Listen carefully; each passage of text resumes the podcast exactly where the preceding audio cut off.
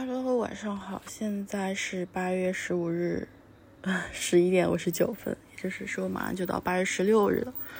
我本来想早一点睡，不知道怎么又拖到了现在。嗯，那我们就来说一说今天要讲的这本书。这本书真的看得我很痛苦啊，到甚至甚至我会觉得我这个周末都没有过好，就因为这本书。因为我就想着把这本书看早点看完，才能看其他的，但是总是看不完，就有点看不下去，有点像我之前看《那不勒斯四部曲》，就是知道会很好看，但是又看得很难受。就这本书让我难受的原哦，先说一说今天说这本书叫什么？是嗯，苏东坡新传。李一冰先生写的，然后最近风很大，我是听一个播客听到的，然后偶然间逛豆瓣小组，好像看到蛮多人讨论，所以应该是蛮蛮火的一本书。嗯，但是我已经想好了，我可能去豆瓣上只会给他打两分，因为他风评真的太高了，但是我我自己读下来，他还是有一些。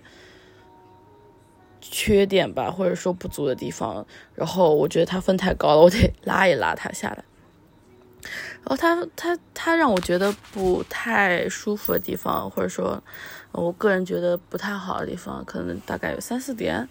嗯，第一个点是他的语言，他的语言是比较古早的那种，因为李一冰现在是在，应该是，嗯，六六几年、七几年、八几年，反正就是。几十年前去写的，我具体记不得了。但是他的序言里面应该有写的，让我稍微稍微的翻一翻。啊，七十年代写的，七一年出狱之后啊，反正具体他的生平我们也不在这里介绍了。如果感兴趣的可以去稍微搜索一下，呃，或者也简单说一说吧。反正就是。李一冰先生是在解放后随着国民党到台湾，但是因为一些事情牵连，嗯，也就是仕途上被顶包啊，或者抵罪什么之类的，被关了，就进了监狱，七年才正式出狱。出狱之后就想把自己一些东西寄情于。寄托在某个东西上面嘛，然后他在狱中的时候啊，也曾研究过一个这种名人，应该是明代的一个武将吧，呃，张煌言号苍水，苍水先生，然后后来，嗯，他就在他出狱之后，就研究苏东坡，也就这本书。我我其实看前言的时候，对这本书充满了期待，因为前言真的写的蛮好，叫《寻找你一兵》嘛。然后他也说，撰写这本书的时候是从中途写起，先是写四十四岁贬谪黄州，然后乌台诗案，嗯。换句话说，就这下面是原文。换句话说，一斌先生写苏传，不像林语堂看到的东坡是横空出世、天才横溢，他看到的东坡是狱中狼狈至极的东坡，虎口余生出狱后的东坡是苦闷后走向旷达自在，从现实接二连三的无情打击走向一而再、再而三的意志坚强与生命韧性的东坡。他更从东坡一生看到文人的性真性情、率直和乐观，看到一肚子的不合时宜，看到了围绕其间的政治漩涡与小人构陷。换言之，呃，一斌先生写东坡，实则在写自己。所以这也是我后来觉得有点不大对的一个点，因为可能是作者的自己经历的关系，就整本书。总是会有一点点那种郁结之气，就郁郁不得志，有一点，嗯，啊，反正跟我现在的一些态度不是很契合，所以就我看的会有一点点难受，就是有一种中年人回望这一生，反正就觉得我啊，我知道了，虽然这么说可能不太好，就是说，就是我这一辈子遇到这些事情，可能都是因为。外界啊，或者就是事物弄人啊，就虽然他描写的是苏东坡到旷达，但是他自己的描述语言上或者怎么，我我是觉得好像没有那么旷达。嗯，他在写的过程中也会有一些自己的评论啊、评价之类的，可以稍微翻一翻，我应该有做记号，稍等一下。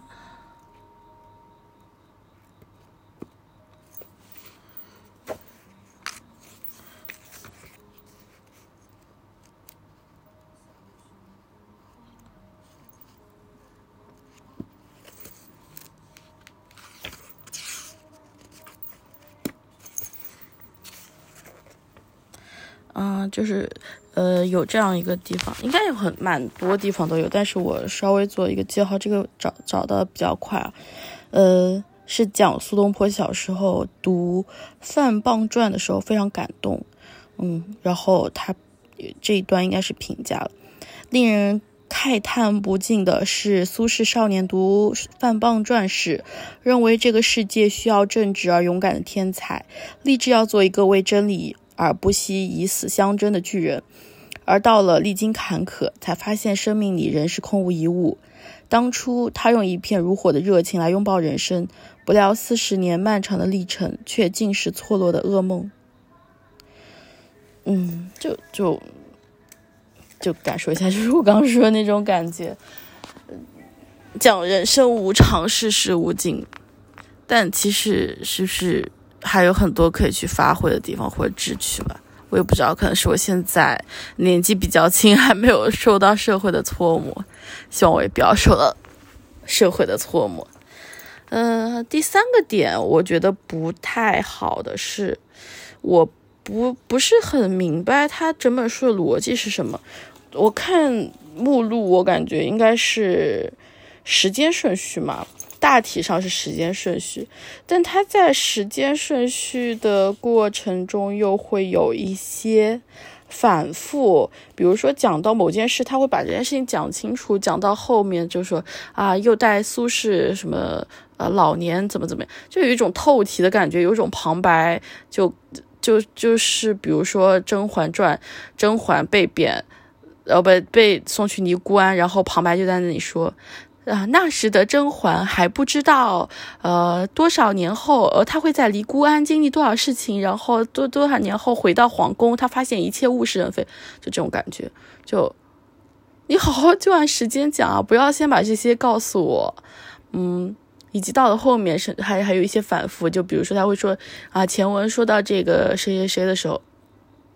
啊，就会看的有点绕，会有点懵，就是我自己的一个感受。甚至他在第二，他这本书分上下两册嘛，在下本的第一章，就我感觉是有一点脱离了整个时间叙事，就突然变成了书斋内外，就有一种突然，嗯，就是以。事物来描述苏轼的一生，就比如说你要讲书斋内外，那就一张讲书斋内外，一张讲酒醉人生，一张讲茶，一张讲什么。就诗词什么之类，就感觉不是一个分类的方法。然后书斋书斋内外，下一章又变回了杭州来去啊，然后他又到什么颍州、定州、扬州，我不知道是不是读颍，不好意思。然后又到了惠州流放，甚至到后面是海外东坡，应该就是海南的事情，就又是按时间来讲。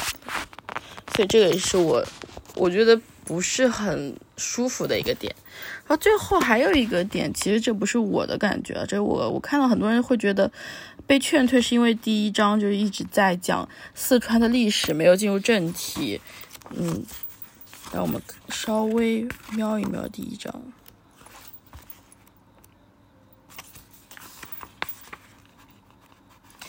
第一章叫石缪吧，应该叫石缪少年，前面真的。讲了好久的三三个小节吧，都在讲蜀宋，呃蜀四川的一些事情。第一句就是什么蜀位居中国西南边陲，四境皆被崇山峻岭所围绕，中间一大平盆地，境内就有闽鲁，不好意思，这个字字我不太会读，八。然后还有个什么四大河流，所以又称四川的，得得得得，有有讲它的交通啊，然后它的从古至今历史啊，什么什么。就有点累。但但是这个还可以啊，因为这个部分对于后文，对于解释苏轼的性格，包括他的一些选择，以及朝堂上会把他画成蜀党嘛，其实有一些相当于前情提要的关系的，所以还行，我自己觉得还行。然后现在就我整个不去看书回忆这本书，它其实不是没有可取之处的，包括我之后，呃，如果可以，或者说如果。就是呃机缘巧合，或者说有感觉的时候，会再把这本书借过来看一看。因为就是这本书让我嗯，也是四个点吧。第一个点是，就是我心中的苏轼从一个符号，就课本上的一个人，逐渐变成一个活生生的人。他有自己的喜好，有自己选择，还有自己的人生。包括其中就讲到他和朝云生的儿子过世那时候。还真的还蛮惨的，就大家心目中的苏东坡都是那样一个豁达，一个永远是乐观向上的，但是就成为一个符号化的人嘛。然后第二个点是类似的，就是宋朝同时期其他人也逐渐从一个名字变成一个具体的人，比如当时就是前。就是他们的相当于上一辈吧，是司马，呃，欧阳修，然后同辈的是王安石和司马光，嗯，这些都是课本里面从小听到的故事，但是他们的很多抉择，他们的一些为人处事，其实还是有很大区别的。第三个点就是一些很喜欢的诗词，就也大概知道了是什么境况场景下去写就的，就有一种慢慢的落地变具体的感觉，从天上飞下来的感觉。嗯，最后一个点了，其实跟前面我吐槽一个点有点类似，但嗯，确实他告诉了我很多人生的无可奈何。无论是序言中写到作者李一冰父亲的经历，就是说他从小。就是备考，就从他整个家族的历史来说，遭遇了很多嘛。然后到他父亲这一代，就从小备考，想要光宗耀祖，结果就去考了一次，然后就下令废除了科举制度，就这一辈子，就那一句话就解释掉了，就说他一辈子郁郁而终。嗯，还是或者是王安石、司马光，还有苏轼。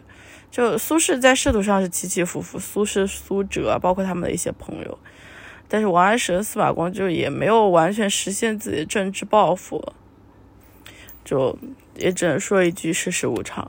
那下面我可能就稍微看一下我书中我自己做的记号的部分。嗯，如果一些诗词我可能就不念了，然后我到时候会用手机拍一下，嗯，后续我自己用。摘抄手写的方式，这样做一下记录。所以，就这个部分诗词串这本书真的是很好的。这本书整体是，包括很多人推荐，就会说它是真的诗词串就的一本苏东坡传记。呃，其实说到苏东坡传记，之前还有一本林语堂版本，我也是借来看过，但我现在真的毫无印象。哎，我最近真的读不下书，我本来以为是书的问题，然后最近借了几本。小说，然后今天拿到也是头痛到不行，然后我今天就就感觉这件事情变成一个任务就很累，哎，所以我可能接下来一段时间就就放纵自己，就啊，但心里总是压着吧。我想要怎么处理这件事情，怎么能把阅读看书从一个爱好变成一种负担呢？哎，真的是。好，那我们接下来再看一看，嗯。啊，有一个有一些历史的东西，我觉得也蛮有趣的，就是讲苏轼、苏辙去考试的时候，参加吏部的牛内栓，就是一个责任之法，要举办申、言、书、判四项考试。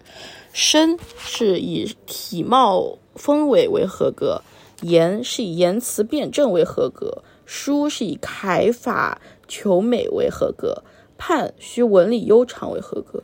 就有点像面试加笔试的感觉，就还蛮有趣的。哦，还有一个小故事是讲什么三白饭，就是说他们两素就兄弟两人备考的时候，其实非常辛苦。呃，他就说到，每日三餐饭桌上只有白饭、白萝卜和盐三样食物，戏称为“三白饭”。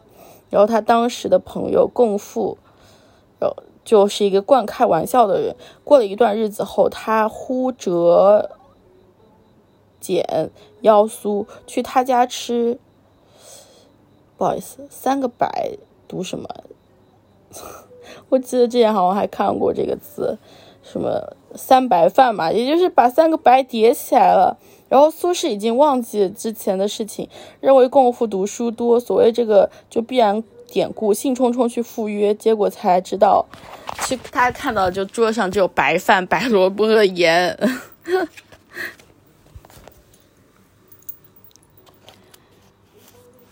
然后我们看看后面的，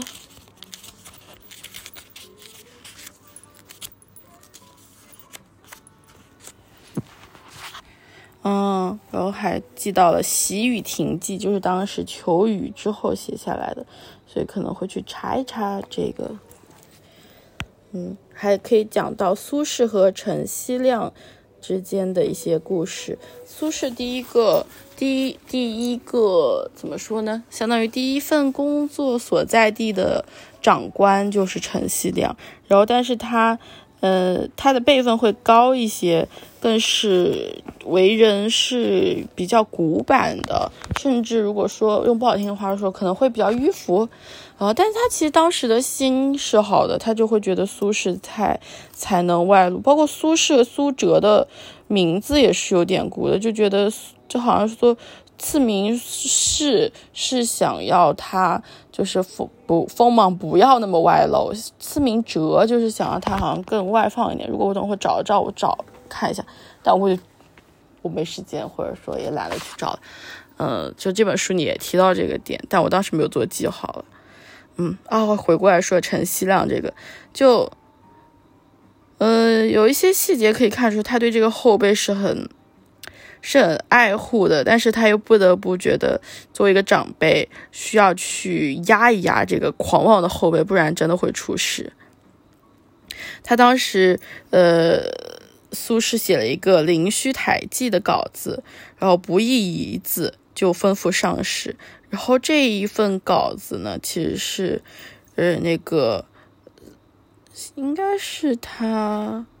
请苏轼做的记，然后他苏轼在里面写的东西其实有讽刺到他了，所以但这后来就苏轼年纪较长，也知道了这里面的一些就是隐隐的长辈对自己的爱护，包括他和陈希亮的儿子陈操吧，应该是读也是感情很好，所以之后陈陈希亮的那种传记也是。苏轼来写的，就仅次于在他写的仅有的好像是五六篇传记里面，这一篇的字数啊篇幅重要性是仅次于他为呃那个欧阳修写的那一份。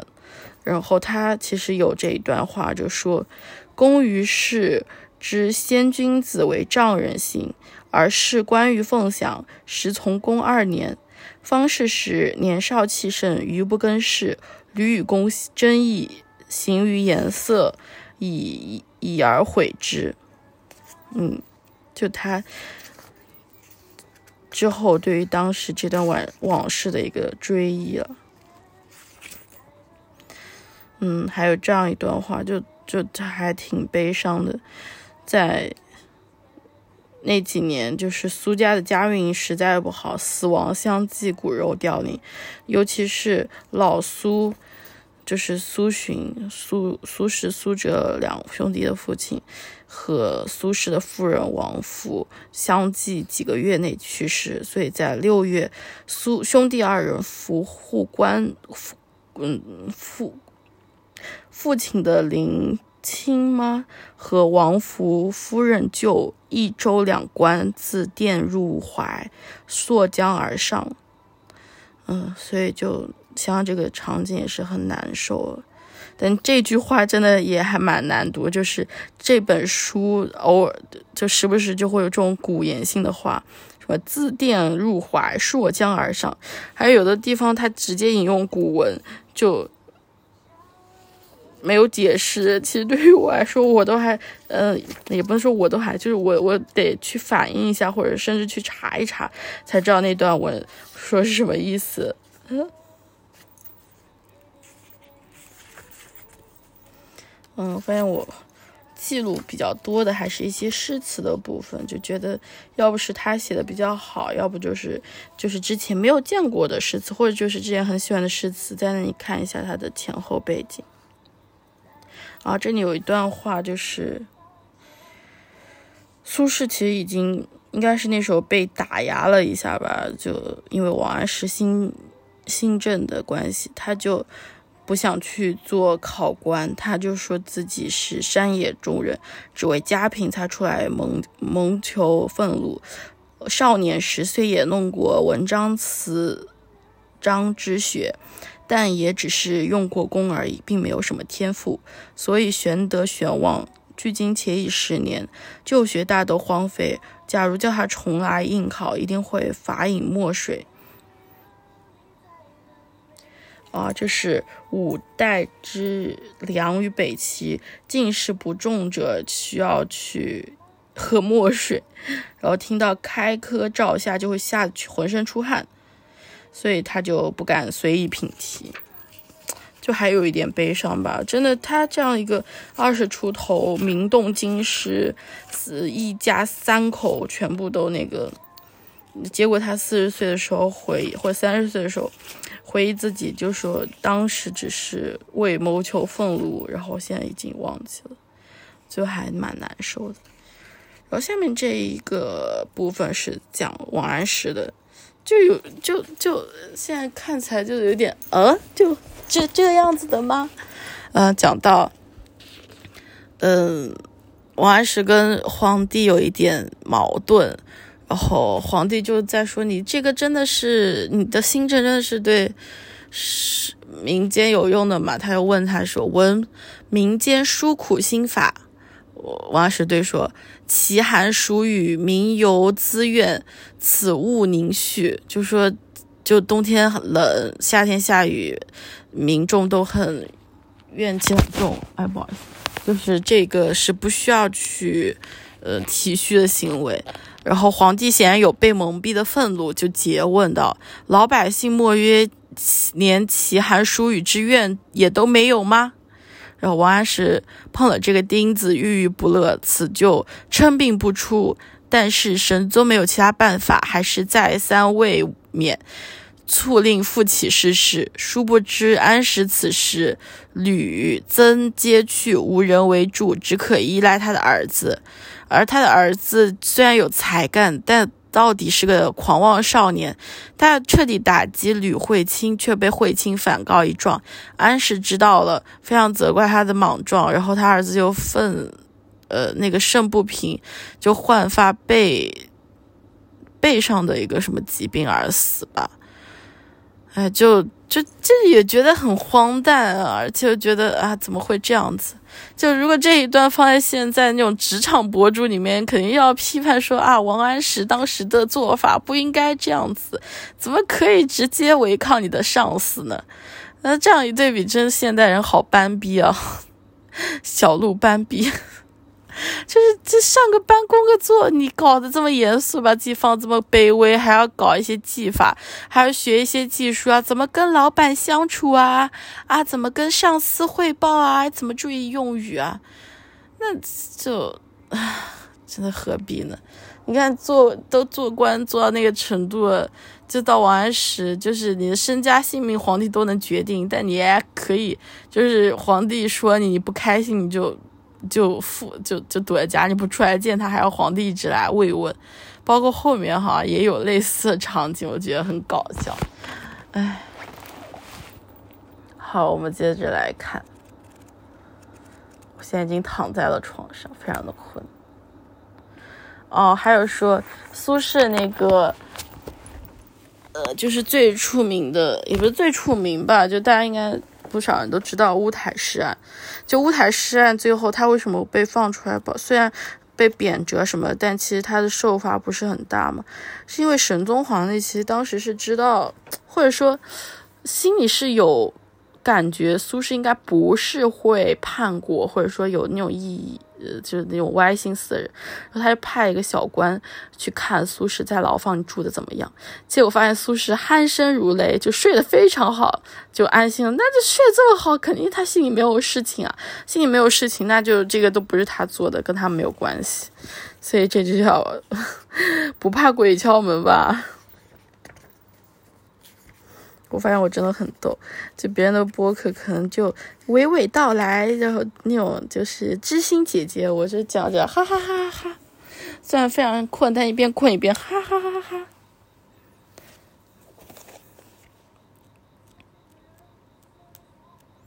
啊，真的好困，然后还是诗词下面。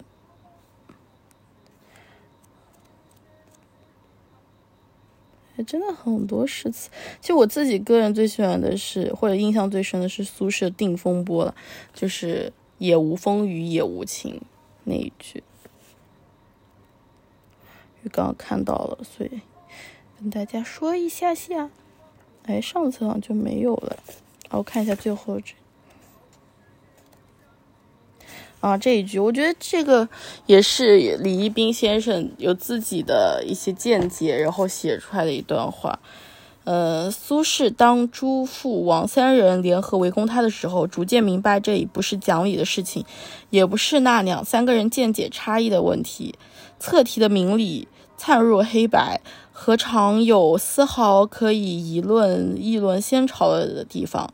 只是官员官僚们排除异己的阵仗，他就不愿再和他们做毫无意义的争论，一切不过是为了做官而已。不做官就没有是非，从此不再辩白，因为辩白还有比恋战的意思。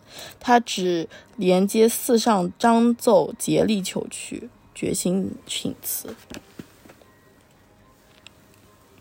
我们看下本，就下本我可能我就看第一章，第一章可能都没有，应该都没有看完。但是也做了不少的记号，真的好，就是我觉得这本书真的还不错了。虽然我给他打分也很低，然后我自己之后也可能还会再看，但我现在真的看不下去，看得我好累啊，搞得我整个人都不好了。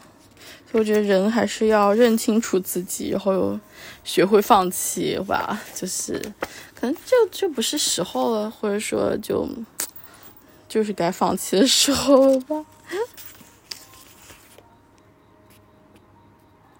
哦，这这第第九章书斋内外嘛，就讲苏轼各方面书斋，嗯，相关的一些书房相关的一些东西，呃，包括他生活习俗啊，有些还蛮有趣的。就说到苏轼是生活很有规律，讲究养生之道，他在家晨兴夜宿，有一定的法门。每日五更初起床，梳头数百下，盥洗后就合衣环卧于另一干净榻上，假寐数刻，据说美不可言。直到天色明平明，呃，立律其即他即起身换朝服，冠带上马入入宫早朝。真的，这日小日子不错。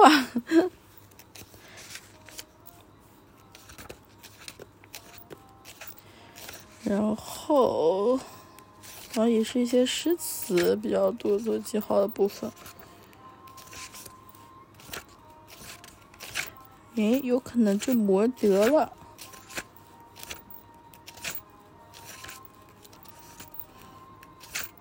包括我后来其实也看的蛮快的哦，就讲到宋代孟元老《东东京梦华录》。这本书之后可能去找来看一看，但是全是繁，全是那种文言文，所以也不知道。然后还有一个点，我觉得也很有趣啊，就是说到他们会有一些文人之间的小乐趣。一日共赴宴客，苏轼有要事，有事要先走一步，刘就向他挑战道：“信早礼，且从容。”这六个字其谐音包括了三国一要，信。早礼还有从容是一个药，然后苏轼脱口对曰：“那这是须当归。”那至是，然后当归就对上了。然后对酒令，他最出色当行。一次，他与姜至之同在酒宴席，姜姜先出令说：“座中各要一物，药名。”就指苏轼说：“你就是要命。”问其曰：“子苏子，就是子苏嘛。”然后苏轼应声道：“你亦是要命。若非半夏，定是后补，将结其故。”苏轼说：“非半夏后补，何以曰将之之？”就这样子说笑，就是与文人的通病通习，就还很有趣。好了，三十分钟到了，赶紧去收拾一下，就是吹个头发，赶紧睡了，困得不行不行的。那今天这一期我叫什么名字呢？我也没想好，或者就叫苏。我觉得《苏东坡新传》并没有那么好。好，就这样吧，大家晚安，我赶紧去睡觉了。